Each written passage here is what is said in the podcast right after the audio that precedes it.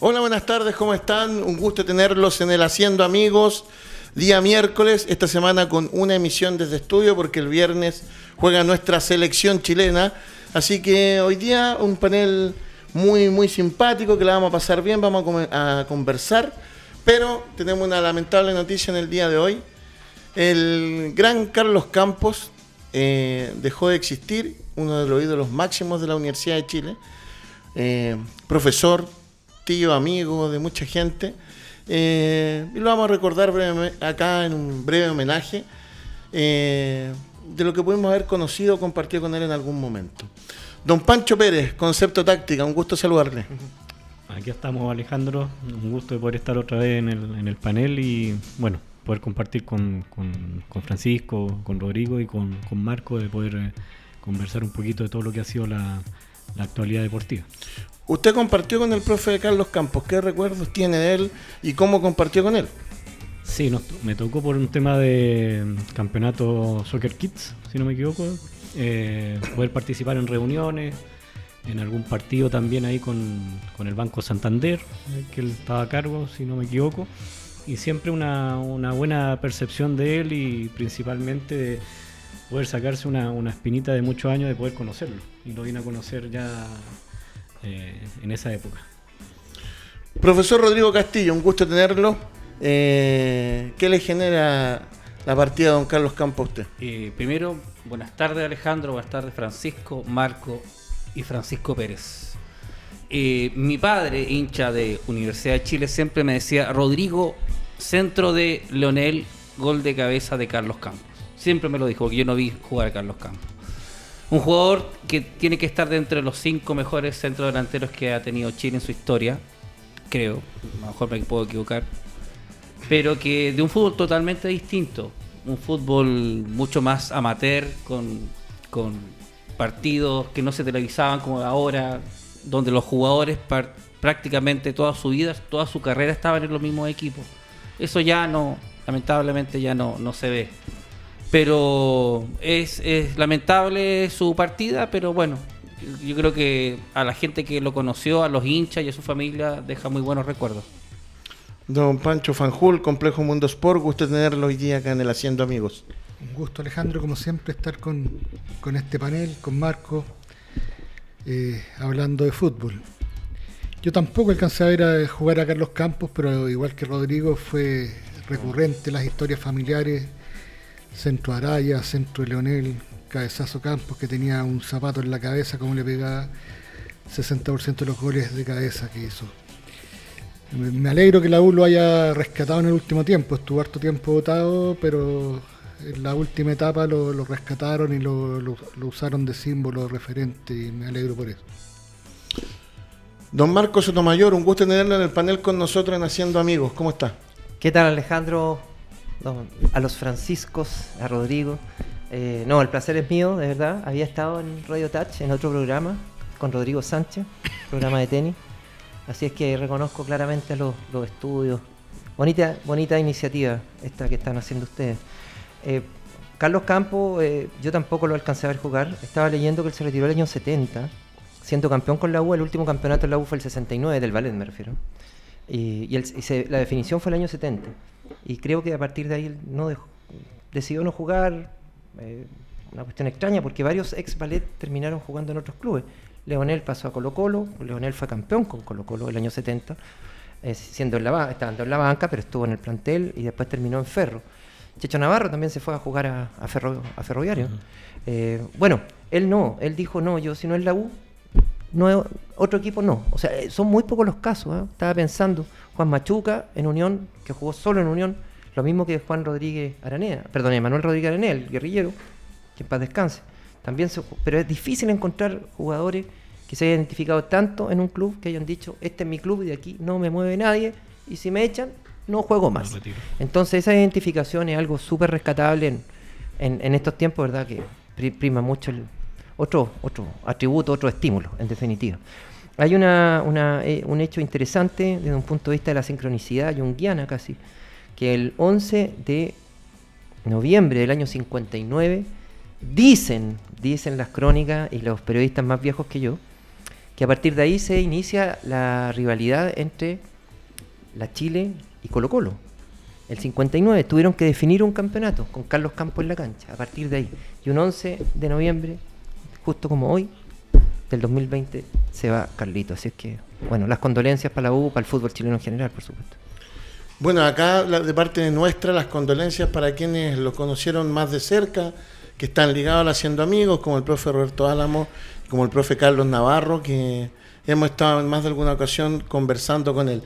Yo como eh, director de una escuela de fútbol de la Universidad de Chile, que es más que una pasión, en Macul, solamente comentarles que el, el nombre más que una pasión es producto de una canción que tocan en la barra y que tiene mucho que ver con, con el ballet azul, que es una parte de la canción que dice Oí del ballet de cuando era pendejo. Y después viene la estrofa más que una pasión, son un sentimiento. Y mucha gente ha recordado a don Carlos Campos y, van a, y recuerdan al ballet por las jugadas, por los goles. Particularmente mi recuerdo es la esperanza. Todos los que fuimos, somos hinchas de la U y que íbamos al estadio en los 80 y veíamos cuatro partidos seguidos perdiendo, uno ganando y después nos fuimos a la B. Fuimos alimentando la posibilidad y la esperanza de ganar algo sobre lo que oíamos del Valle Azul.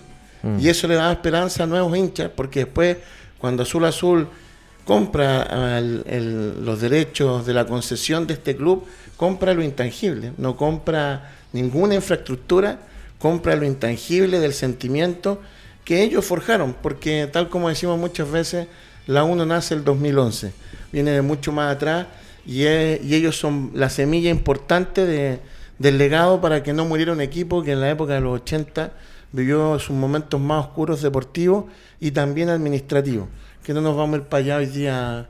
eh, Pero es bonito instalar un relato así, eh. tiene una épica que todos los clubes deben tener en su momento. Bueno, la- lo de Colo Colo, por ejemplo, parte con lo de David Arellano, qué sé yo, se va construyendo una historia sobre la base de campaña, sobre la base de momentos importantes, sobre la base de jugador y sobre la base de ídolos, en definitiva. Y ese ballet azul, o sea, todos conocemos la historia del ballet azul, siendo hincha de Unión, de, de lo que sea, ¿verdad? Todos sabemos quién es, qué fue el ballet azul, qué representó para el fútbol chileno esta década, ¿verdad? Entre el 59 y el 69, donde la U lamentablemente le, le- le faltó abrochar algo internacional. Eh, ll- llegaron a dos semifinales de Copa Libertadores, pero no pudieron acceder a una final, no pudieron ganar, obviamente, el trofeo. Yo creo que es la gran asignatura pendiente de un equipo que fue la base del 62 y entregó jugadores como Leonel, qué sé yo, tantos jugadores espectaculares para el fútbol chileno. Pero eh, eh, junto a lo que tú dices, yo quería recordarlo eso porque he visto siempre en- en- durante los portales del día de hoy la jugada, los goles. Yo quería irme por el lado más profundo de aquellos que vimos, por ejemplo, un día ver perder a la U 3-0 con Colchagua en Santa Laura. En Con en goles del Gato Bernal, ¿te acuerdas tú? En Estaba ahí. primer- primera Sí. vez. Y, y nosotros crecíamos con la esperanza del ballet. Así que para él, y que me tocó conocerlo y me contó una cantidad de historias como la de postergar su matrimonio por jugar un clásico, que deben buscarla porque es muy entretenida. eh, el abrazo y, y, y lo- no sabemos dónde nos vamos a encontrar, pero un abrazo gigante al profe. Esa, esa, no, esa jornada fue porque él postergó su matrimonio por ir a jugar contra Colo Colo. Exacto. Hizo tres goles. Le hizo tres goles y la gente Colo Colo le decía, ¿y por qué no te casaste mejor? Retute tu tata, ¿por qué no estás en la iglesia? Claro. Así que Buena, sí, un, buena. un abrazo gigante a lo que fue don Carlos Campos. Nos vamos a la, a la pauta.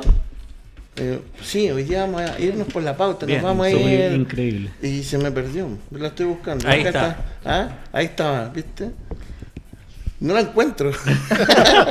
A ver, te vamos a ayudar, espérate, a ver si lo tengo. ¿Qué nos venía del día de hoy? Técnico chileno. ¿Selección? ¿No? Técnico ¿Qué te- chileno, Ah, técnico, técnico chileno. chileno. Técnico chileno. Eh, tuve déjà vu, me, me- me quedé pensando, déjà vu. Eh, contrata a un equipo grande, un técnico para sacar a otro y le da COVID. No sé si mala suerte, desorganización. Eh, otro, otro entrenador. Partió con resultados positivos. Claro, otro entrenador argentino eh, está prácticamente celebrando en Plaza Italia y está penúltimo. Y eh, los jugadores están dentro de la cancha. ¿Hoy día vieron las fotos? Sí. ¿Vieron las fotos del no. entrenamiento con los Colo hoy día? Sí. Esas las vamos a mostrar Sí. después. Eh, están ante penúltimos todavía. Me da lata por la gente Colo Colo Como que queremos campeón. Y el Se- señor. Olan, el señor Olan, eh, que alega contra todo el mundo, alega contra los penales, le vamos a dejar pasar que hoy día le repitieron tres veces el penal hasta que fuera gol y tiene tres puntos más que Calera. Terminó la primera Y que. Unión. Y que Unión. Y que Unión. Y que Unión. Técnicos. Antes de irnos al técnico chino, ¿cuál es tu sensación cuando tú sientes, Marco, ves ese tipo de declaraciones de técnicos que son de primer nivel en Sudamérica, campeón de la Sudamericana, seleccionable, y que su nivel de, de análisis de- dentro de los partidos es, pareciera bastante limitado dentro de lo que uno está viendo? Eh, es un fenómeno curioso que muchos técnicos, sobre todo argentinos, eh, yo te diría que en menor medida uruguayos, pero argentinos fundamentalmente cuando llegan a Chile, ellos acá se sienten con el derecho, como con una cuestión adquirida, de hacer y deshacer. La mayoría, digo, no todos, hay excepciones claramente. Palermo, por ejemplo, era una excepción en términos de un tipo súper ponderado y todo, aunque hacía jugar el equipo horrible, para mí, la unión de Palermo. Sobre todo a nivel internacional daba pena. Pero, pero entran con esa, con esa superioridad, ¿verdad? Con esa impronta de un fútbol que siempre nos han mirado a nosotros, si no han mirado en menos. Recién nos empiezan a respetar, ¿verdad? A partir de las Copas Américas que les ganamos, las dos seguidas. Pero el fútbol chileno para ellos era, era nada. O sea, venir acá era eh, asegurar su, su futuro, ganar buenas lucas, eh, golpear la mesa y hacer cosas que claramente allá no se hacen. O sea, a mí no me sorprende, digamos, los discursos en términos de van construyendo una realidad distinta a la que todos vemos y ahí se quedan, tampoco hay mucho mucha presión de parte de, mi gremio. las conferencias de prensa son tan obsecuentes, por favor. O sea, lo de Quintero ayer yo escuché un par de preguntas y cambié la radio porque, porque eran relaciones públicas, ¿te das cuenta? Entonces todo esto va alimentando estos relatos que en definitiva no ayudan a mejorar, porque si uno es autocrítico, que uno apunta directamente, sabes que, mira, aquí estoy fallando, mira, me equivoqué en esto, puedes mejorar. Pero si vende este, esta pomadita, ¿verdad? Que no, jugamos extraordinario.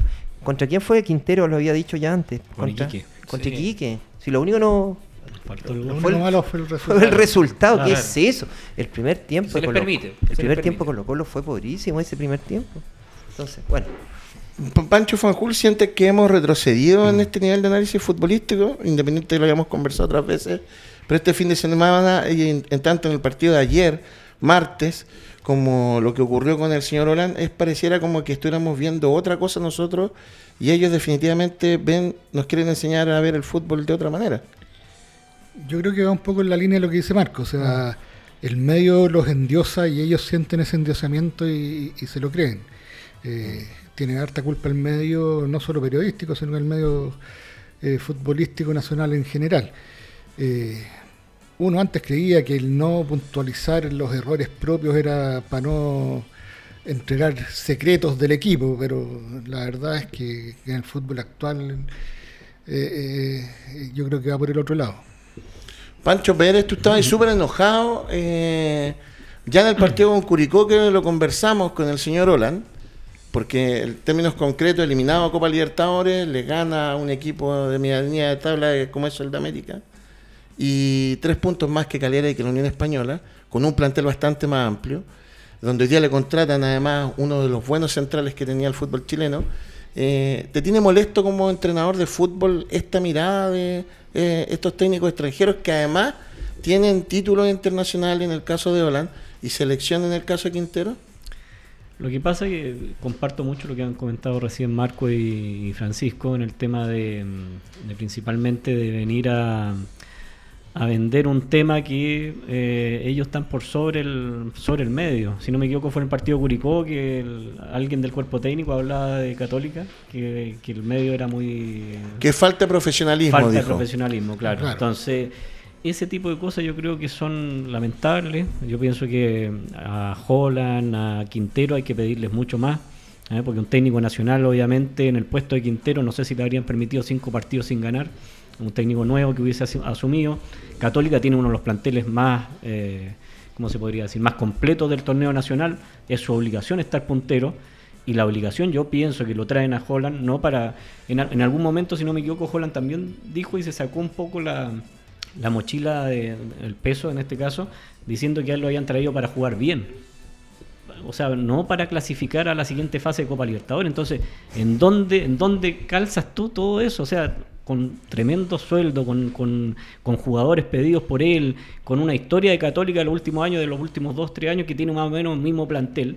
Y uno dice, me traen para jugar bien, no me traen para clasificar. Entonces uno no entiende absolutamente nada. Y después sale el señor Quintero que puntualiza una situación eh, contra Iquique Y más allá de lo que dice Marco, se olvida de que Iquique, Iquique jugó mejor que Colo Colo. No es que Colo Colo haya jugado mal y todo el eh, Deporte Iquique hizo un correcto partido con el mismo tiempo que llevaba él de, de entrenador y no tuvo excusa el técnico de Iquique. O sea, le ganó el partido en el Monumental. Eso a uno le llama poderosamente la atención. Señor Castillo, profesor Castillo, ¿usted cree que el, que el entrenador chileno todo esto también le pasa porque no se sabe vender como producto?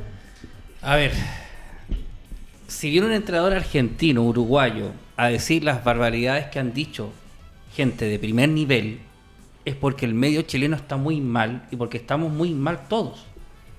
Los dueños de los clubes, la sociedad anónima, el periodismo deportivo, todos hablan o les permiten que estas personas digan, hoy jugamos muy bien, pero lamentablemente lo único malo fue Que perdimos. Nada más. o Claro. lo- faltan cinco minutos, coloco tres a cent- centro delantero. O sea, imagínense si eso hubiera pasado con un entrenador chileno, los matan. Yo creo que el entrenador chileno, no sé si será culpa de él, pero yo creo que mucho culpa de las sociedades anónimas que confían en traer técnicos argentinos. Rodrigo. Algunos que, algunos que son muy buenos, pero Fíjate otros... que en, en ese primer tiempo Quintero nunca se hizo cargo de haber colocado, por ejemplo, al chico Soto como volante central en un mediocampo que yo creo que debe ser uno de los mediocampos más frágiles que yo le he visto colocar en los últimos mil años. Era Soto, Proboste y Suazo. Sí. Con un chico que estaba prácticamente debutando en una situación muy complicada. Él perdió la pelota en el primer gol. ¿Te acuerdas tú que se la roba Lorencet? Sí. Bueno, ¿en qué momento Quintero... Claro, yo entiendo que él no puede reventar al jugador y decir me equivoqué y todo aquello, pero sí puede hacer una autocrítica en términos más globales, ¿te das cuenta? Te, cam- te cambia la pregunta. sin apuntar a Soto, ni apuntar a Pérez, Sí. ni a fulano, ni a Sutano. Te, te cambia la pregunta en Mm. ese análisis. ¿Eso que tú crees que no lo apunta o él quiere decir yo me atrevo a hacer esto y él quiere a través de sus decisiones Mm. demostrar yo soy más importante que lo que tengo de plantel? ¿Por dónde tú crees que va por ahí también? Decir, acá estoy yo. Yo puse hasta acá y estamos, independiente del momento que estamos, peleando el descenso, lo pongo. Pero es que eso es, uno lo, lo homologa, Alejandro, con esa frase que uno tiene, que lo hemos escuchado muchos entrenadores, ¿verdad? Voy a morir con mi- las botas puestas. O sea, como voy a morir con esta propuesta y con esta propuesta no cambio, voy a morir con mis decisiones. No, pues uno tiene que estar abierto, claramente, un criterio, tiene que estar abierto a las críticas. Hay un refrán que para mí es, muy sabio que dice que cuando todos se equivocan es porque todos tienen razón. Si hay mucha gente que te está apuntando a un detalle futbolístico, mira, corrige esto, es, es porque algo de razón hay, pues si no, se van a equivocar 100 personas y tú vas a tener siempre la razón. Entonces, en el caso de ellos, es claramente se equivocan y luego te construyen un relato distinto a lo que pasó. Y ahí es donde uno echa de menos la contrapregunta, ¿verdad? El análisis del periodista que está Eso es lo más terrible. frente todo, a, en conferencia de prensa y decirle, a ver, señor Quintero, espérese, explique por qué arrancó con este mediocampo de partida, para sentarnos a conversar, ¿verdad? No se hace. Eh, te ¿Y por qué no se pregunta eso? No, no, no lo sé, yo no, no, no, no tengo una explicación. Yo, mira, hay un, hay un fenómeno que ocurre con los, con los reporteros. Yo fui reportero, cubrí Unión Española, cubrí la Chile, cubrí la Católica, cubrí la Colo Colo durante muchos años. Y resulta, yo te diría, un ejercicio muy humano, que de pronto tú empieces a crear vínculos con la gente con las cuales ves todos los días. Para que después den una entrevista sin problema, algo así. Entre otras cosas, pero también tú sientes más simpatía por un jugador que por otro, qué sé yo. Y después, claro, yo creo que el cabro se ve atrapado en esa, en esa relación que es natural que, surja. Pero cuando uno llega a la conferencia de prensa, uno ya se desprende, toma distancia y uno adquiere el rol de periodista y sobre todo el medio que está representando. Entonces, ese ejercicio yo creo que falta que los chicos, los reporteros lo hagan, lo hagan de manera más profesional. Y ese profesionalismo no se gana solamente con golpear la mesa. Y Marco. No, se gana con conocimiento. Porque los jugadores se dan al tiro cuenta Mm. el que sabe y el que no sabe. Marco, a quién respeto y a quién no respeto. Y, y ese desempeño del, del periodista que no puede hacer la contrapregunta, ¿es por responsabilidad de él o tienen que ver ahí sus editores? Eh, el editor. No, no, no, no es responsabilidad Es propia. responsabilidad. propia. Yo siempre he pensado que las conferencias de prensa, de pronto las radios, si está, hay dos comentaristas en caseta, deberían mandar a uno de ellos a la conferencia de prensa y no al reportero. El notero siempre tiene un pacto de no agresión implícito. Sí, son pocos los que, que, que hacen su pega. Si no, si, si no les cortan las, las notas y no, no y el acceso al equipo. Y- Claro. y- Por ahí va. Bueno, también, quería- también. Ha cambiado el tiempo el tema que ya no está el periodista también en la cancha, no tiene eso que estaba detrás del arco, también ha influido también de que tú tienes cada vez menos relación, me imagino, para poder sacar un tema. Pero yo creo, creo que lo que tú planteas del conocimiento es muy importante, porque muchas veces eh, se está más atento a otras cosas que son... Las externalidades. Exactamente. Las externalidades.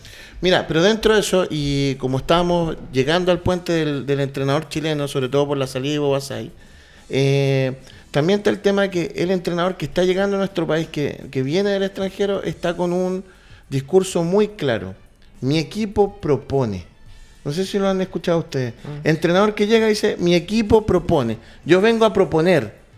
¿Qué es lo que es proponer, Marcos Sotomayor? No entiendo. Todos proponen. Claro. ¿Qué es Pero proponer? obvio, pero idea. ¿Qué obvio, proponer? Si yo juego defensivamente también es una propuesta. claro. Es una forma de. Claro. ¿Qué entiendes por proponer? Es lo que estás diciendo. Lo que pasa es que lo que ellos quieren decir seguramente es vender la pomada de que ellos son un equipo Protagonista. eh, protagonista, ahí, ofensivo, ahí y- y- pero es, es humo nomás porque al final de cuentas todas las propuestas pueden ser válidas. ¿Le molesta que propongan? ¿Está anotando, señor Pérez, usted? No, que estaba Está anotando- enojado. Está proponiendo, está Sí, sí, proponiendo. está está anotando algo y humo, se me estaba pasando. Está Algo que se me Está estaba anotando pasando. Yo, mira, yo no critico a Holland, creo que es un buen entrenador, salió campeón de la Copa Sudamericana, hizo buena campaña en Independiente, pero que no pase colado que, por ejemplo, el partido de hoy con Curicó, yo creo que lo pierde él, porque puso cinco delanteros. Cuando fue a jugar a Curicó, la- antes que se suspendiera, colocó cinco delanteros. Puso a Lescano y a Diego Valencia de interiores, al lado de Ignacio Saavedra. Entonces empezó con sus locuras seguramente también, que las tuvo en Independiente, y pasa colado el tema porque el partido se suspendió, pero yo ahí es donde digo, a algunos se les perdona y a otros no, porque no, no sé, un técnico nacional, Mario Sala, por ejemplo, le habrían caído encima, de- pero está loco, ¿cómo va a colocar dos, dos interiores que son delanteros, no han jugado o han jugado muy poco en esa posición? Y volviendo al tema que mencionabas tú, Alejandro, es muy feo, es muy feo en el medio decir que tú tienes un equipo que, que no propone, que no sale a jugar, no vende mucho. Creo que el único, el único de los que yo más o menos ubico que, que, que, que rehuye un poquito de eso es Acevedo, el técnico de la U de Conce. Desde el primer minuto que llegó ha tratado de sacarle rendimiento a sus jugadores, ha tratado de, con, con varios inconvenientes para conformar el plantel y en la línea del tiempo le ha ido dando la razón, que creo que tú también lo, lo comentaste cuando él llegó, que en algún momento él iba, él iba a empezar a funcionar. Entonces, hoy en día en el fútbol nacional es muy complicado para un entrenador, incluso nacional, decir, no, yo voy a tener un equipo equilibrado. Te caen encima, te caen Mm. encima de inmediato. O sea, yo quiero proponer un equipo equilibrado, quiero colocar dos líneas de cuatro. Ojo, no quiero decir con eso que el equipo va a ser defensivo y no va a pasar la mitad de la cancha, porque un equipo equilibrado también tiene que tener las transiciones, tiene que tener la otra parte, que es lo que de repente les falta a los técnicos que plantean este, este tipo de Quizá juego. explicar más el término, ¿no? Exactamente. Entonces, Esto pasa, señor Castillo, porque hay menos tiempo para desarrollar los procesos deportivos. Mira, yo creo que los tiempos hay que, so- actuales son súper acotados y hay que adaptarse a ellos nada más. Entonces, difícil para un entrenador, obviamente, llegar a un equipo y empezar todo porque todo viene de antes, los jugadores no han sido contratados por ellos y obviamente ellos tienen que golpear la mesa o demostrar que ellos saben o demostrar que ellos van a... Entonces la forma más fácil es poder discurso, vender humo, decir cosas, Mm. para Eh, eh, ganarse quizá sí. la galería. Hay Eso. una, hay una muletilla que a Quintero se le ha ido pasando afortunadamente, pero en los primeros partidos eh, eh, hablaba mucho de lo que encontró, como que ah, Claro. indirectamente diciendo este Colo Colo es malísimo, o el trabajo anterior, más que eso, más que malísimo era el trabajo anterior del técnico de Jara con, con Hugo González. Gracias Cuestión- a eso llegó él. Claro, cuestión que puede ser cierto, pero yo te digo, Quintero acaso no sabía con el equipo que se iba a encontrar, no hizo las evaluaciones previas. Estamos hablando de un técnico a nivel internacional. Él no puede decir, mira, me encontré este pastel acá. ¿Pero cómo? Y a eso vino, a A solucionar el problema. Sí, pero él sabía que se iba a encontrar con esto. Entonces, ¿qué responsabilidad está endosando? Si no, no vengo. Si encuentro que la situación, la evaluación que hago yo, este trabajo no me conviene porque es un equipo complicado, por un equipo aquí y allá, sencillamente no vengo. Hay una tendencia porque en Inter de Porto Alegre, que se fue el Chacho Gaudet, llegó el técnico, no me acuerdo nombre, Abel Braga. Y él firmó hasta febrero del 2021. Antes lo estaba leyendo. Febrero del 2021. Firmó ayer, noviembre, a febrero del 2021. Cuatro meses. Tal vez se empiece a acercar en Sudamérica la tendencia de que nos tenemos que empezar a acostumbrar a que vengan entrenadores a los equipos grandes por cuatro meses, por cinco meses, por seis meses. Y, Y ahí cobra la relevancia de la figura que acá está mal trabajada hasta el momento, el director deportivo. Porque si yo tengo un director deportivo que está dictando las pautas, yo puedo ir trayendo entrenadores. Pero hoy día resulta que no es así. Y si lo está, pas- está pasando con Inter de Porto Alegre, que además iba puntero, ¿no? Iba puntero. Y a puntero, sí. Y se va el Chacho Guzdet y, y firma un entrenador por cuatro meses. Es una tendencia muy peligrosa que se empieza a acercar, que si, si masifica en Brasil, puede llegar a nuestro país. A mí me comentaron eh, hace poquito que el fenómeno que se da en el fútbol brasileño tiene mucho que ver con eh, inversores que son muy potentes, que no tienen una, una proyección de mayor continuidad. ¿Te das cuenta? no Entran, ponen lucas y están esperando rápida, pero vienen con varias exigencias, seguramente por recomendaciones de empresarios, vínculos con empresarios. Por ejemplo, San Paoli llega del Santos al, al Atlético Mineiro porque uno de los eh, inversionistas más potentes que entró hace poco dijo, entro, pongo estas lucas, pero me traen a San Paoli. O sea, llegó con esa idea, ¿te das cuenta? Entonces allá como que no hay mucha, aunque uno dice el fútbol brasileño está arriba, eh, se da ese fenómeno, que el, el tipo que pone la plata coloca al técnico y, y otra evaluación tal vez. Eh, y si de pronto si el técnico se le cruzó, tipo pide la salida y lo, lo sacan. Pero en el caso de Coudet era extraño porque además clasificó en Copa Libertadores, Y lo peor de todo es que estaba lo- puntero. Y lo peor de todo es que los técnicos que van contratando son uno muy distinto al otro y, a- y al otro. y al otro, y- Absolutamente. A eso- no hay una continuidad. No, claro. no hay- A eso me es cuando uno plantea. No, eso es cuando tú dices va a haber una gerencia deportiva. Yo puedo tener cuatro, la Católica lo está haciendo, pero no ha habido continuidad tampoco en el formato de lo que son los entrenadores. Beñat se parecía más con Quintero, pero no con Olan. Entonces también tú vas viendo que, claro, puede haber un avance en su propuesta, lo que quieren hacer, pero ahí toma el rol la importancia de la figura del director deportivo. Fíjate que Calera ha traído jugadores en concordancia en los últimos tres años de en determinados puestos, porque estaba donde está Santiago García, antes estaba el otro jugador que se fue, el otro, no, no, no, porque estaba en el medio campo, que había otro, que tenía el mismo nivel. Se me Ah, fue. que vuelve. Sí. Creo que vuelve. sí. Que se fue a Defensa y Justicia. Ahí lo, lo vamos lo vamos a buscar después. Entonces- ¿Alaba está hablando? Alaba. Alaba. Entonces, El que fracturó al, Matías al Lava. gato. Matías- Matías al- Lava, Matías Lava. Lava. Sí. El que fracturó al gato Silva. Claro. Entonces te va teniendo una continuidad de qué tipo de futbolista está queriendo. Entonces quizás lo más cercano, pero en los otros, o tú ves continuidad, por ejemplo, en tu equipo en la Universidad de Chile. Pero la U tiene dos gerentes deportivos. Eh, pero Yo no creo que debe ser el único equipo en la historia de la humanidad que tiene dos gerentes deportivos. O ¿Estarán de sea, acuerdo? o sea, no, tiene, dupla. no tiene ninguno, ¿Estarán de acuerdo? En, en resumen. No, el director deportivo tiene que ser uno, ya con dos ya... Es un exceso. es una- no solo un exceso, sino que no... Si más encima no están de acuerdo y proponen candidatos distintos para el puesto de entrenador, no estamos, no sé de qué estamos hablando. Yo creo que en Sudamérica en general el cargo de gerente deportivo se, se, se aprovecha poco, se, se respeta poco. Eh, hacia la rápida en Chile ni hablar, solo la católica podría ser. Eh, pero estaba pensando en otros equipos sudamericanos y, y- siempre son figuras más los presidentes los que toman las decisiones. En la Universidad de Chile lamentablemente ha sido así el último tiempo. En la última reunión de directorio había cinco candidatos a entrenador, todos tiraban para su lado, ninguna línea eh, futbolística para determinar cuál era el entrenador más apropiado. Era puro, pensé que creí que... Francisco, pero en la U se da otro fenómeno. ¿Sabes tú que que tiene que ver mucho con esta endogamia que tiene la Universidad de Chile? Que si tú pasaste por la Católica o por Colo Colo, o sea, aquí estás absolutamente vetado. El caso del Coto Sierra, yo sé que hubo conversaciones con el Coto. Sí, pero eso es reciente. Y la gran contra fue precisamente, por eso van a buscar técnicos afuera.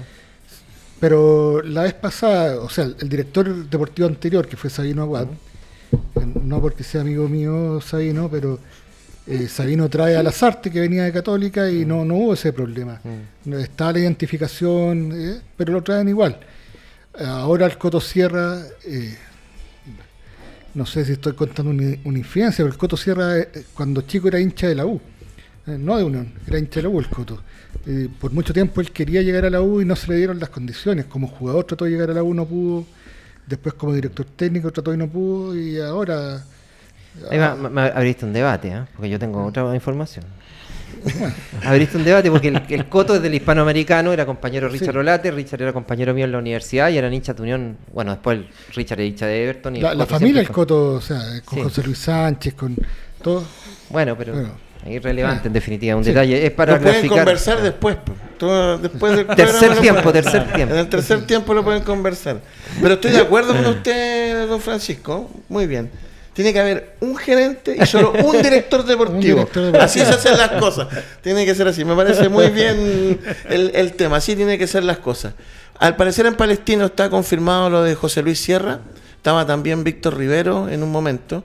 Y no se les... no- era el momento de sacar a Ivo Basay, don Pancho Pérez, después de que ganó la Copa Chile, después del, de la buena campaña, cuando llegó estaban peleando el descenso, Copa Chile. Eh, ¿Era el momento para sacarlo? Lo que pasa es que ¿O lo sacan por el carácter, las peleas en las canchas? ¿Qué cree usted? Volvemos al tema reciente, o sea, ¿cuánto puede aguantar un técnico en el fútbol nacional? ¿Seis derrotas puede aguantar en, en medios internacionales, no sé, en España, en Inglaterra, medios desarrollados? Puede ser que, no sé, una- un- en el Arsenal cuando estaba Wenger podía perder seis, siete partidos y lo aguantaban. ¿Por qué? Porque tenía una línea ya de, de trabajo, Ferguson. Pero en el medio nuestro es muy complicado. Es muy complicado que aguanten. Lo que pasa es que se olvidan rápido de los logros. Yo creo que Basay tuvo logros, tuvo, consiguió cosas importantes como una Copa Chile, lo salvó del descenso. Es muy, es muy rápido el fútbol en ese sentido. Palestino estaba a punto de descender. Le pasaron a Basay quedan, si no me equivoco, quedan 15 puntos, 18 puntos por jugar y lo salvó. Y lo salvó. Y, y no estaba en una posición muy cómoda, que digamos. Lo sacó campeón de Copa Chile, eh, jugó Copa Libertadores, eh, Sudamericana, otra vez clasificó a la pre- Pre-Libertadores. Yo habría esperado otra, otra situación en el, en el caso de Basay, sobre todo, porque venía con un trabajo, venía con una idea de juego, pero los tiempos obviamente y los compromisos de los jugadores, también eso yo creo que hay que empezar a, analizarlo. ¿ah? Yo creo que el otro día eh, autogoles, expulsados, le ha tocado de todo a Palestino. Lo último, usted revisen los últimos seis partidos de Palestino, tuvo penales, el gol, el gol de Católica en el primer, el primero el empate, el 1 a 1, es un córner cerrado y el jugador que está en el primer poste no está en el primer poste. O sea, hay cuestiones, yo no quiero, no quiero pensar mal de los futbolistas, obviamente, pero hay un momento que en general los futbolistas se hastían también de algún mando, de alguna conducción, y obviamente uno no vio reacciones. A eso quiero ir. No vio una reacción después del 2-1 de Católica, después del 3-1, el equipo se fue hundiendo el otro día. Entonces, si los dirigentes ven eso, si Basay quizás le preguntaron, lo puedes revertir, lo puedes sacar, y también dijo que no, es, es es obvio que tiene que venir un cambio. Marco, ¿Mm? eh, yo soy un defensor de Reinaldo Rueda. Después podemos pelear todo lo que queramos eh, acá, porque me, un defensor a muerte. Hay Ayer, defensores de rueda, interesante. Sí, lo podemos Esa conversar. es la noticia. Eh, Rueda tiene un defensor. Lo podemos conversar. Uno. Eh, pero estamos claros que si le va mal al profesor en estas dobles fechas, van a empezar a, a pedir su salida, como ya la- del interior de la NFP Ya le lo como filtraron. piso cuatro puntos. ¿Cuál es nuestro gran entrenador chileno para asumir la selección chilena? Si tú me dices así al tiro, a mí Basay no me desagrada en absoluto. No me desagrada en absoluto. Y te doy un fundamento. A lo que estaba diciendo Pancho, hay que agregarle que clasifica fase de grupo eh, el año pasado, partiendo desde la llave 1, de la más baja. Eliminó a equipos como Independiente de, de Colombia, si no me falla la Talleres. memoria, a Talleres Talleres. de Córdoba, un Talleres que venía agrandadito, ¿te acuerdas tú? Y Le tocó River en el grupo. le Con el tocó mismo re- entrenador de Galera, el taller. Estaba Boivoda en Sí, Talleres, exactamente. había estado antes Kudelka. Sí. ¿Te das cuenta? O sea, era un equipo que venía con una- un funcionamiento interesante y Palestino los dejó. Palestino, o sea, un equipo chiquitito en términos de eh, figura y de una extensión de plantel. Palestino debe tener 13 o 14 jugadores más o menos de nivel competitivo y los demás son juveniles, qué sé yo. Entonces, a mí me, me- Yo el año pasado llegué a decirte que la- para mí el equipo del año no fue la Católica, fue Palestino. Porque respondió en frente internacional, respondió acá, respondió en el frente. O sea, tú sabes que muchos entrenadores en Chile dicen o, o camino como chicle. O sea, o el campeonato local o es la Copa Internacional. Si es Copa Internacional, acá juego con equipos B, C, bueno, ejemplos tenemos al propio Cotosierra. Cotosierra se.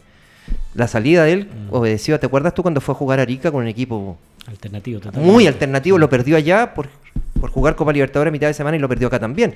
Y eso le costó la... Bueno, pero Pasaya me parece un técnico con carácter, un técnico eh, claro futbolísticamente. Y creo que tiene atributos. Si tú me dices, dentro de los técnicos chilenos, ¿qué nombre me salta? Ahora podríamos hablar también de, de Ronald Fuente, lo que está haciendo. Pero la experiencia de Ronald yo creo que está dos peldaños más abajo que la de Ivo. Y después, no, ¿para ti no hay nadie más después? Ahí quedamos. Mario Eh, Sala. Mario Sala. No, no, Mario. ¿Coto Sierra? Ma- Mario tenía una involución espantosa. Yo no sé qué le pasó a Mario. Yo no, no entiendo, te prometo, no. Me cuesta porque la Católica jugaba bien. La Católica de Mario Sala tenía cuestiones interesantes, más allá que a nivel internacional fracasó, pero lo mismo fracasó Quintero y fracasó también en Holland, en Copa Libertadores.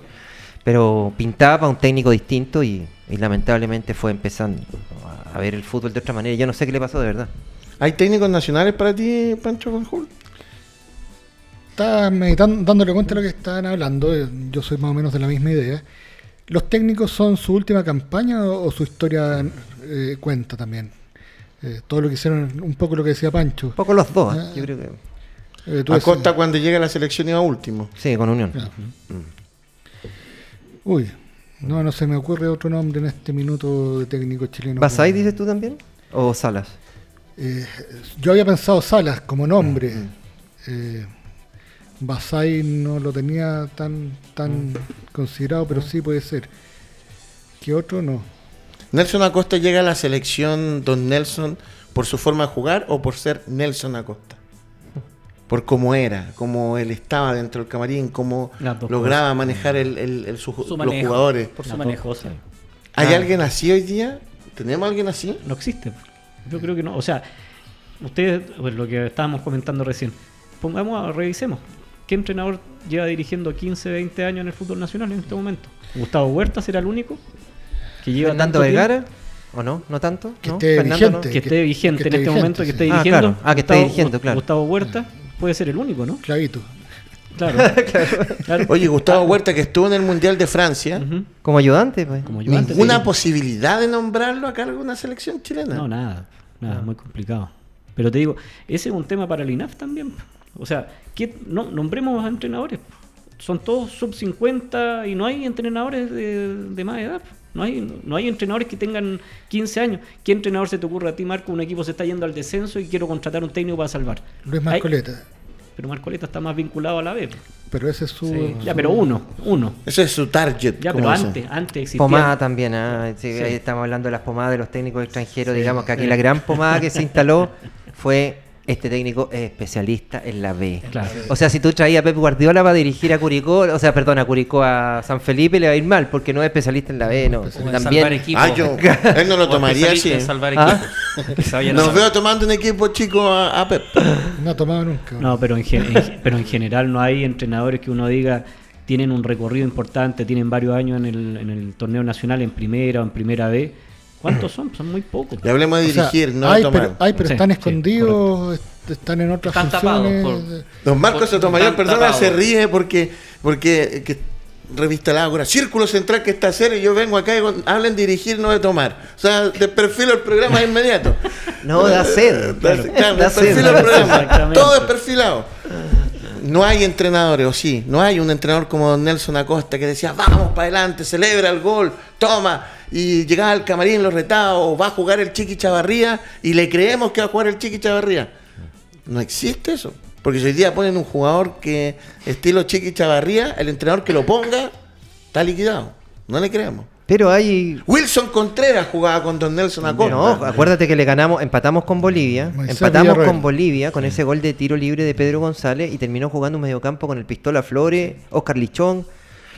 Había que hacerlo. O Mario sea- Salas creo que jugó también ese partido, ¿no? Parece que sí. Entonces, eh, Acosta, Acosta, yo tuvo, creo que tuvo una, una, una, una valentía tremenda primero de agarrar la selección, cuando, después que Ascar Corta se fue eh, tras el empate 1 a 1 con Venezuela. Y Acosta tenía una cuestión de. Acosta era como el técnico que nosotros decimos el técnico vivo, él- es como el Orlando Aravena, como el. Lucho Santibáñez.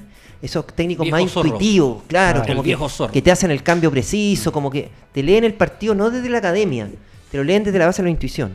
A, a- a Costa tú le pasabas un, un esquema de Bielsa y seguramente indescifrable, ¿te das cuenta? Pero él tenía otras virtudes y el carácter, como tú dices, era un líder que se imponía a veces a punta de carabato, otra vez era era más conciliador, si Acosta tenía también su lado B, o sea, el Acosta no era el gritón todo el rato, al La rienda del campo.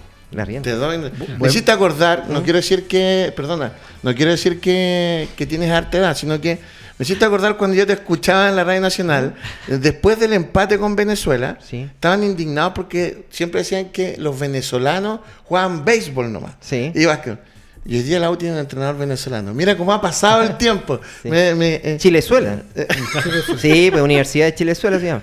Eh, y tiene un jugador venezolano. eh. ¿Desde cuándo nosotros íbamos, eh, íbamos a, a importar venezolanos? Desde la tía Diony Guerra, que fue el que, Johnny nos, Guerra. Johnny el que nos ganó, el que nos hizo el gol allá en Barinas. El Después llegó Giancarlo Maldonado, que era muy buen jugador. sí, el ¿Te acuerdas? El también. central de Colo Colo. Claro, eh, Reni, Rey. Reni Vega, Reni El Vega, Rey, Rey. Rey también. Rey. Juan Manuel Rey, pero ahora todos tienen su venezolano. Está Eduardo Bello, está eh, Del Pino Mago, eh, y hay otros más. Buenos jugadores. Arace, que Hay- jugaba en Unión y ahora se fue a A Coquimbo. Coquimbo, sí. Hay uno, que, hay uno nomás que no lo nombro y paso nomás. ¿Ah, sí? Eh, El Pedro Picapiedra ese que después anda Pablo ahí alegando ahí. Ah, Pablo Mármol ese. Brasil. Ah, Chiquilín, Otero, no, Otero. No, no, no. Otero en Guachipato. Otero un jugadorazo. No, Jugadorazo. era otro, era otro. Muy Soteldo, ¿qué te pasó con No, Soteldo? hablar con Soteldo. ¿Pero qué pasó con Innombrable Soteldo? Soteldo. Después, innombrable Soteldo. Cómo Innombrable es. Soteldo. Pero le aprendiste la técnica, ¿no? Se, perdió un par de días de la casa Soteldo y después llegó con esos corazones, las, las rosas y todo. Gran le enseñó a todos los carreteros de Chile que están casados. El manual, cómo un re- manual. Cómo reconciliarse con la Te vamos a señora. enseñar ahí el WhatsApp de Soteldo. Don Pancho Pérez, concepto táctica, ¿qué nos trae hoy día? Y si nos ha pasado volando el programa, bueno, vamos bien. Y es que quedamos con el técnico, no, no hay. No hay No técnico. existe. No, y Marco, y Marco yo creo que desarrolló un punto. ¿Marco el técnico? No, desarrolló un punto importante. Mm. Intuición. Un gran punto que yo creo que no sé cuántos entrenadores tienen esa intuición que hablaba de. Tuvo más una allá- visión. Más allá de las características de los entrenadores que estábamos nombrando, de Santibáñez, Aravena, Acosta, pero esa intuici- intuición, ¿cuántos entrenadores la tienen hoy en día de los técnicos nacionales? Y yo creo que esa misma lectura se hace también para los clubes. O sea, yo hace unos días revisaba un artículo de Wikipedia es- y hay un listado de 245 técnicos chilenos, si no me equivoco. Y tú empiezas a revisar los nombres y, te empiezas a preguntar ¿y es- dónde están. Y, claro, hay, tú los ves de comentaristas radiales, en programas de televisión. Me imagino que muchos estarán entrenando en, no sé, colegios, universidades, pero ¿dónde está Jorge Pelicera? Ahora, ¿dónde está Héctor Tapia? ¿Dónde está, no sé, hay una lista de nombres infinita? y- Hay algunos campeones de Chile. Bueno, todos los que. Porque Olmos. sí. Olmos, Olmos. se dedicó a las comunicaciones. Borgi, Astengo. Borgia, Tapia. esa. Tapia también Tapia. Claro, Ah, pero y dejaron de dirigir. tienes toda la razón. Es un fenómeno, es curioso, ¿ah? es curioso porque el técnico exitoso, en el caso de Pellicer, él prefiere estar en la tranquilidad del Estado italiano porque él dirige el equipo del, del Estado italiano a, a tomar un... Y, y Pellicer es súper selectivo, ¿eh? Creo que le han ofrecido equipos menores, digamos, de menor convocatoria y ha dicho que no. El- me hiciste acordar, eh, entre toda esta conversación además, a las propuestas de los entrenadores, me acordé de, de Eduardo Cortázar, Ah, eh, que como andábamos en la propuesta, que jugaba con tres arriba, yo me acuerdo del 95, el equipo del Temuco. 95 de Deportes Sí. Temuco, con Corrales, el otro Arancibia, Marcelo Fraquia, eh, Porrier. Que en paz eh, descanse. Que en paz Sí. descanse. Nelson Tapia jugó una temporada en ese Temuco que llegó a la liguilla, ¿te acuerdas? Exactamente, entonces, con Guillermo Páez también. Miguel Latín era el lateral derecho. Como, como equipos antiguos te jugaban a lo que hoy día dicen yo propongo. Pero en, en nuestra época, cuando éramos cabros chicos, somos todos más o menos. Sí. Bueno, Alejandro el más chico de acá. Sí, así es. No, yo soy Está pauteado, está, está arreglado. Está más arreglado. Eh, no, eh, antes eh, era, era el 4-3-3. Sí. Sí. Si uno se sabía, el 2, el, tr- el 5, el 3, el 2, el 6, el 8 y el 10, y el 7, el 9 y el 11. Era, uno se lo sabía de memoria. Después, claro, empiezan a cambiar los sistemas tácticos y, y ahora se vuelve, ¿verdad?, a jugar con 4 Salá, Bueno, Salá el- bajó un delantero y puso dos el- volantes de contención en Colo ¿Te Colo, que era Pizarro y Ormeño. Y Claro. como decían, Colo Colo podía jugar con dos delanteros, ahora todo el mundo juega así. Y en los 90 se daba algo también bien interesante que hoy día ya no existe, la discusión de los estilos de los entrenadores. Juega Salah contra Costa, que jugaba con tres o con Josic. Hoy día ni siquiera hay esa discusión de este entrenador tiene este estilo de juego y este tiene otro. Ni siquiera tenemos esa, Sí. esa discusión. Yo me acuerdo la portada de la revista Minuto 90, la cara de Salah con la cara de Acosta, o la de Josic con Salah. Ya no existe eso tampoco acá. No, lamentablemente se ha ido perdiendo. La figura del técnico, pero es un problema de los entrenadores. Que, que hayan sido o se hayan eh, desvalorizado creo que también es una responsabilidad gremial, ¿te das cuenta? Yo antes propongo. había, claro, y, y antes había una conversación más, más abierta de fútbol, si aquí han cambiado tanto Sí. los tiempos. Sí. Uh, Mira, yo te digo, cuando yo era reportero, yo entraba a los vestuarios. Hacíamos la entrevista en las duchas muchas veces, en la ducha, porque yo estaba en la tercera y tenía que ir a despachar porque el diario tiene un horario de cierre muy, muy, muy rígido y necesitaba hablar con la figura de, no sé, Leo Canales, que fue un- jugó un partidazo en la Unión. Y el, ¿Dónde está el Leo? ¿Dónde está el Uno entraba al camarín. Eh, no, está en la ducha. Está Leo, disculpa, pero ¿cómo fue esta cuestión? Pa, pa, pa. Y el otro con el champú en la cara y todo. Te contaba, y así hacíamos las notas. Ahora anda a entrar a un camarín, o sea, es una cuestión. Sagrada. Impens- y hablábamos harto de fútbol. Hablábamos porque eran, eran conversaciones muy, muy intensas y muy interesantes. Después del partido, Cornés, por ejemplo, a Cornés le gustaba fumarse un cigarrito, terminar el partido, se fumaba el cigarro ahí, pensando, "Bueno, puta Marco, ¿puedo hablar? Espérame, espérame. Ah, cuéntame, ¿qué pasó? ¿Qué pasó con la defensa? Tu lado derecho estuvo mal. Y tenía ahí una conversación futbolística. La tenía y no había ningún problema. Ahora, Mario Sala, en uno de los Haciendo Amigos por Zoom que tuvimos a principio de año, dijo, ojalá yo hubiese tenido la lectura de Nelson Acosta en los partidos, porque muchos decían, Acosta solo sabe leer el partido. Y ahí Sala se reía y decía, ojalá los entrenadores tuviéramos esa facilidad de poder leer el partido tan fácilmente. Y él contaba ahí, pues, que él en el camarín muchas veces Acosta, con un cambio y un par de instrucciones, daba Sí, vuelta el partido de manera muy, muy natural.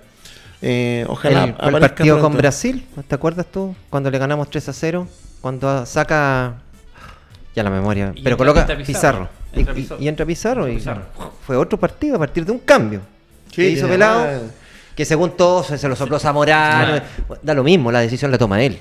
¿Te das cuenta? A lo mejor le sugirieron que entre Pizarro, está bien, pero la decisión última la toma el técnico. El Y- 4 a 1 a Colombia, acá en Santiago, Colo Colo no prestó a los jugadores y los castigó. Sí, pues. Cuatro, que los castigó porque todos decían, y fue castigado. Y Pelado golpeó la mesa. Sí. Dijo, chao, listo, ¿no quieren jugar? Mm, no ok, tengo más. ¿Qué tengo? Tengo alternativa. Y con Ecuador también, que iba- le hicieron el empate, lo dio vuelta. Entonces, de repente hay que mirar un poco la historia del fútbol para entender de que no nace el fútbol hoy día. Con Bielsa. Y, y- exacto, No nace con Bielsa. exacto. Concepto táctica, don Pancho Pérez. Vamos eh, con algunas imágenes de lo que podría presentar eh, Perú, ya que se nos viene el partido. Entramos al área. Entramos a, la- a las decisivas. Problema. Eh, Está buena. en- quise analizar algo de lo que hizo con Paraguay, partido de visita, eh, bien, bien duro ese partido, y marcar algunas tendencias.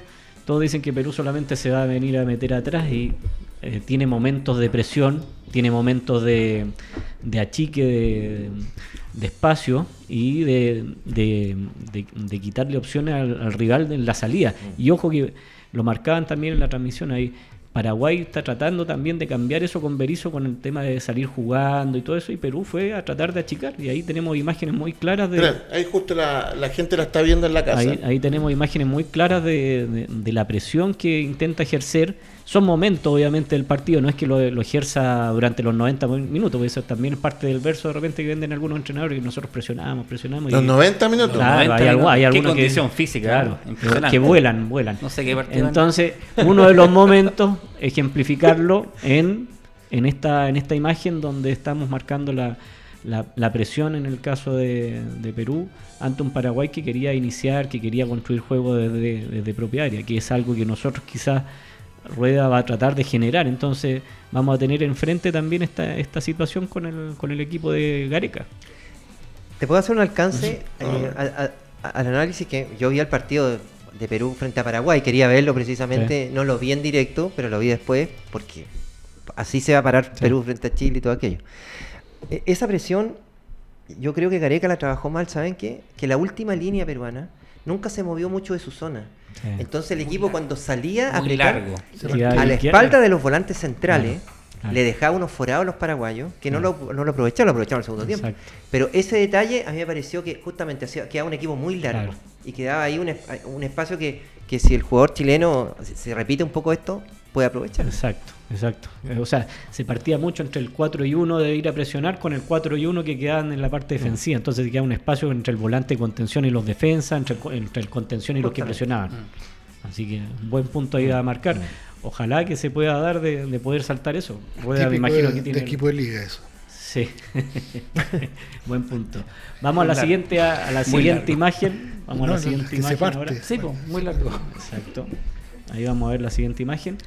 Ahí marcamos el- la generación de juego ofensivo y marco el minuto 51 del partido, partido 0 a 0 y podemos ver, o sea, marcábamos un tema, mencionábamos un tema de la presión en algunos momentos y también por momentos mira la cantidad de jugadores que tiene que tiene vinculados en ataque, en posesión de balón, con un Paraguay replegado obviamente y con alternativas, porque yo marco, o sea, desarrollo algunos círculos ahí, pero son jugadores que tienen muy buena técnica, que son eh, filtradores de pase y que tienen los laterales también mucha profundidad, los delanteros obviamente Carrillo, eh, hay movimientos muy interesantes como el de abajo que Carrillo se tira atrás y Advíncula el que, el que se va proyectando por, por dentro obviamente y eso también es un tema a considerar. Todos, lo conversábamos el día lunes, todos creen que el partido del viernes está ganado, que es una obligación ganar el partido.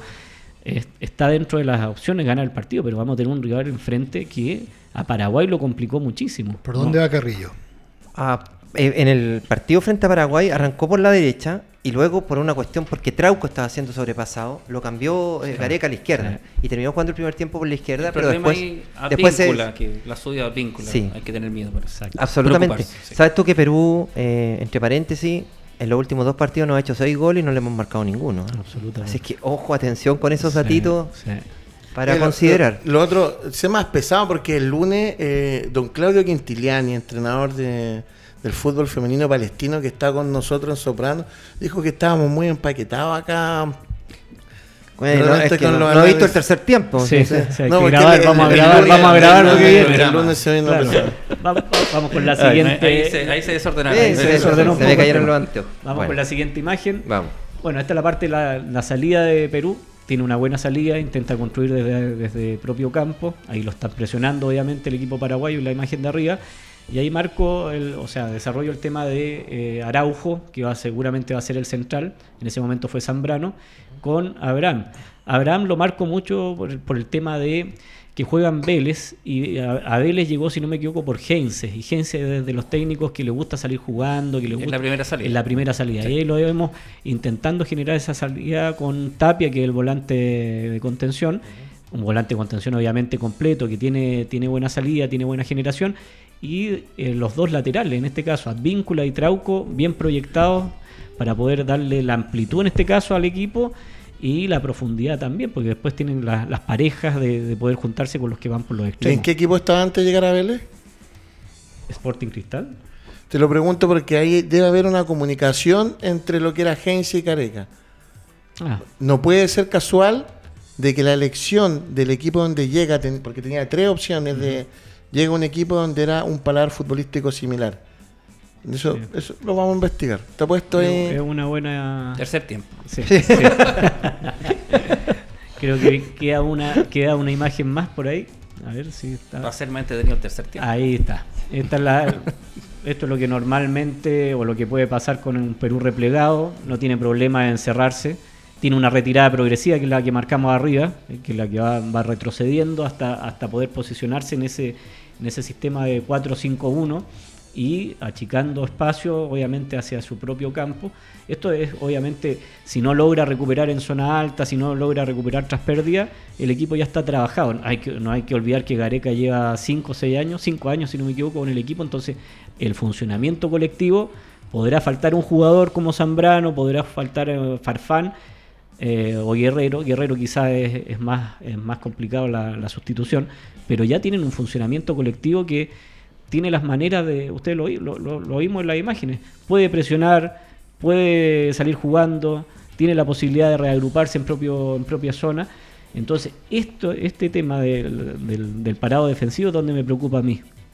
Porque Chile, para poder superar esto, es donde más Por las bandas. no, y que donde ¿Tenemos más- bandas? Es que donde más problemas creo que ten- tenemos nosotros, un equipo que se nos para atrás y que se ordena de esta manera, no- ya lo hizo en Copa América y nos complicó muchísimo.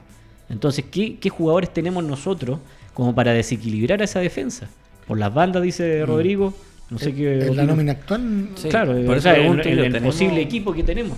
Ah, ¿Qué- ¿Y, en- y con qué esquema vamos a salir? Claro. Porque esa es otra incógnita también. Sí. Uno supone que va a salir a jugar con cuatro en el fondo, ¿no? Eh, sí, Se supone. Se supone, Se pero yo supone. digo, ¿por qué va a jugar Boseyur? Si entra Boseyur, podría incluso jugar con tres atrás. eh, eso también es una posibilidad, pues Porque yo no. digo, si en el Boseyur- medio campo tenemos. Está, está Vidal, está Pulgar, Pulgar. los que llega, pero va a llegar, pero Sí. a lo mejor llega un poquito. No, llega, llega el sábado. estadio, Sí. equipándose en el Claro. área de la van. ¿Todavía Eh, no ha llegado? No. No. Llega mañana. Se volvió el avión. Sí. Pero, a ver, en el medio campo, que un- un- Pulgar. estaba esa, está Pulgar, está Vidal, está Pinares. Y por ahí podemos meter a Carlos Palacio, que volantea. Carlos, Carlos Palacio es un jugador, más, para mí es más media punta que. Se tira atrás. Por el ¿Irá costado, a ser titular Palacio? No sé. eh, ¿Sánchez con quién? Mora. Orellana. Orellana está jugando como Sí. media punta también en, Sí. en Valladolid. Sí. Eh, a lo mejor por ahí vamos nutriendo, pero claro, los costados peruanos son muy fuertes. A pesar de que en, en frente a Paraguay nada más que tenía Carrillo como el gran abrelata corriendo por los dos costados. Un detalle, eh, yo y Gareca, por ejemplo, si ten- yo tengo a Carrillo, que está jugando muy buen nivel, que es rapidísimo, porque es un tipo muy rápido, debe ser el segundo más rápido después de Advíncula, Sí. creo. Sí. Carrillo de pronto desbordaba, metía el centro y Raúl Ruidía un metro veinte. pues. Entonces Exacto. contra centrales paraguayos no cabeció nunca. Entonces después yo creo que acá podría jugar la Padula, creo. Como el centro delantero que viene de Italia, que es un hombre fo- más fornido y qué sé yo, a lo mejor nos puede complicar en el cabezazo. Pero en atención a lo- al juego que tengo por los costados, tiene que haber un centro delantero de, otra, de otras características que Raúl Ruidía, Claro. creo. Puede ser un jugador duro, la padura. Sí, pues, Sí, sí, tengo, sí, Pero sí. Sí. pónganse Es, es serio. posible, es posible. Pónganse serios, estamos Sí, serios. tengo sí. dudas. Vamos a los saludos de En casa. serio, un- ahora la caché, ya. Bien, bien, bien, bien ahí. ya. Casa del enfermo. Eh, vamos a los saludos. Maxi perdí el, el, el cronómetro yo, por si acaso, porque se me apagó el, Sí. el, el teléfono. El Eh, me acuerdo así de los saludos. Casa del enfermo, un abrazo a nuestro amigo Nacho. Así que ahí en Vitacura, ahí está el teléfono. Después en las reproducciones lo pueden ver. Esto se lo aclaro también a mi mamá que está viendo el programa, que el otro día me criticó que no le doy mucha difusión a Nachito, así que para que ahí quede tranquila. Vitacura 61. Eh, y después lo voy a estar 95, viendo. local Un sal- 94. Un saludo que me está, hoy día un saludo a mi madre que me estaba viendo, que no pelea con Francisco Fanjul, me dijo, eh, no lo puedo tocar. Y eh, manda Sotomayor, y Sotomayor eh, que le, le escribe, porque me, se Sí. pueden hablar de política. Sí. Así que ahí un saludo. Y un saludo a don Sergio Riquelme, ojitos rojos que siempre nos ve. Don Sergio, ya pues tenemos que juntarnos para que venga acá al programa y nos cuente todas sus andanzas desde Futrono acá. ¿Tú ubicas Ojitos Rojos, don Sergio Riquelme? ¿Viste la película Ojitos Rojos del proceso de Bielsa? No. Ahí, Ojitos Rojos, un periodista, don Sergio Riquelme. Tiene un programa deportivo en Futrono, se viene en Búa, Santiago, Bonita re- zona. va al tema de los partidos, hace comentarios. La idea es que don Sergio esté acá con nosotros. Saludos a Oscar Díaz, Claudio Guzmán, y que nos estaba viendo, a todos los que nos han conversado eh, sobre los partidos del día de hoy. Vamos a poner la encuesta en nuestro Twitter eh, y en nuestro Instagram mañana. Encuesta que iba ganando, le dijimos el viernes, porque acá, como se me apagó el teléfono, era primero si debía seguir o no Reinaldo Rueda, que iba perdiendo por un porcentaje 50-50 hasta hoy día. 50, no he votado yo incluso. En la pregunta, ¿con quién? 50-50. ¿Cuánto, no vale estaba su- yo ¿cuánto tampoco. valen los votos suyos? Mm, Los No, manda por nomás, pues no, por favor. Ah, ya. Él hace la encuesta. Ya se Después- contesta. acá está la encuesta, acá está la Ah, ya, encuesta, por favor. Ah, ya, El estadístico. por Seri- favor. seriedad, por favor. Por favor, no peleemos. Y en, con quién no quiere ver el partido de la selección chilena, que la alternativa era Arnaldo Chacapace, eh, Felipe Bianchi, Juan Cristóbal Guarelo, con quién no quiere ver el partido. Ah. Manuel de Tesano, o en silencio el partido con sonido ambiente, ¿quién iba punteando con quién no quiere ver el partido? Con quien no, con Felipe Bianchi y con Manuel de Tesano. Van empatados ahí. Están Eh, tristes. Van, van empatados ahí, así que la vamos a subir. Buenos amigos míos, ambos. Está bien. Yo dije Está bien, está equivocada la Los, periodistas, así como hacen, la encuesta. así como hacen la encuesta los periodistas y los comentaristas, porque voy a diferenciar Ah, comentaristas y periodistas, los que hacen la encuesta de que se puede ir y no se puede ir, también podemos hacer esta encuesta. No, pero por supuesto, si nuestro trabajo es público, no está sometido al escrutinio público diariamente y con redes sociales ya ni siquiera diariamente, sino que hora tras hora te dan, te pegan o, o te felicitan. sé Lo que sí nos va a poner un 2 a un futbolista si quedaste suspendido en la NFP de dirigir por pegarle un árbitro. Nada más. Eh, Qué tema. Y no te rías de los futbolistas tampoco, porque tú fuiste uno. Ya. Ya. Para que No, no sé, ya lo voy a pensar, está. lo voy a pensar. Eh, sus últimos 30 segundos y nos vamos y nos pasó volando el programa, don Pancho Pérez. Que no hay programa el viernes, recuérdese. Sí, hay partido. Eh, no, únicamente lo que mencioné en el programa del lunes. eh, si ojalá tengamos puntos en, el, en los cuatro puntos, que es lo mínimo que necesitamos, pienso yo en esta, en esta pasada. Pero si no se logra, que la crítica hacia Rueda, que yo también soy un crítico también al, al proceso, sea constructiva. Sea, o sea, vayamos al fondo del tema y no, no, no hagamos programas solamente para matar un técnico, para destruir, sino que veamos los puntos flacos que ha tenido, los errores que ha cometido, y si le toca salir, obviamente ir por un entrenador que pueda ayudar a, a la selección. Ojalá no pase aquello en todo caso. Sus 30 segundos, don Rodrigo. Está Castillo. complicado el partido de Chile con Perú, bastante complicado, ojalá que gane Chile, pero voy a tocar otro tema. El año 2013, si mal no recuerdo, hubo un acuerdo entre mm, el sindicato de futbolistas para que los partidos no fuesen del fútbol chileno no fuesen en- a mediodía, en las horas de mayor calor. Y desde el 15 de noviembre hasta el 15 de abril, ¿cierto? Pero se está jugando a las 3 de la tarde y estamos dentro de la fecha, entonces... Estadio no es seguro y la intendencia pone el horario. Sí. Tema para ahora. Tema para ahora. Marco. Don Pancho Fanjul, sus 30 segundos. Oye, vamos a ser optimistas. Espero que Rueda gane los seis puntos y, y estemos con otro tono en el próximo programa. Seis puntos, vendiendo humo. Don Marco Sotomayor, un gusto tenerlo en el panel. Espero que no se haya aburrido acá. Al contrario, lo he pasado re bien y, y si me siguen invitando voy a estar a partir de ahora acá en, Nos alegra en que Radio esté acá. Touch. Eh, ¿Por el programa o al tercer tiempo? Eh, Ambas cosas. Ambas cosas. Eh, ojalá Chile gane. ¿eh? Chile gane. eh, históricamente, bueno, Perú nunca ha ganado acá, en Santiago. A lo más tiene un, por clasificatorio, Un tiene empate. un empate. El año Dos empate, sí. Dos empates. Palacios creo que hizo el gol. ¿o El no? Muñante, el año 77, Siete. Sí, y para, y para el Mundial de Japón y Corea. Sí, también nos Juan empataron. José Jayo. Tienes razón. Jayo, perdón. Tiene dos empates, no nos ha ganado nunca. Y en las últimas clasificatorias siempre ganamos en Venezuela. El problema es el Chile, el Chile actual. Esa es la gran duda y el trabajo de Rueda. ¿Está hablando de fútbol? Absolutamente. Como dijiste, el problema es del Chile actual. El problema es del Chile actual, de la selección chilena, con un técnico Lo podemos que para mí eso, ha hecho, eh, en- digamos, si tú le haces un balance, yo creo que está con números rojos, absolutamente. Maxi, desde los controles, nuestro director, gracias por estar con nosotros nuevamente y la buena onda, como siempre. A todos ustedes, los que nos ven en las reproducciones, un abrazo gigante. Nos encontramos el lunes desde Facebook con Soprano y el día miércoles acá eh, para ver el, el- el tema de lo que es Haciendo Amigos y día viernes. Soprano por los guatones. Así y con Z. Saludos a todos, que estén bien. Nos vemos. Chao. chao, chao, chao.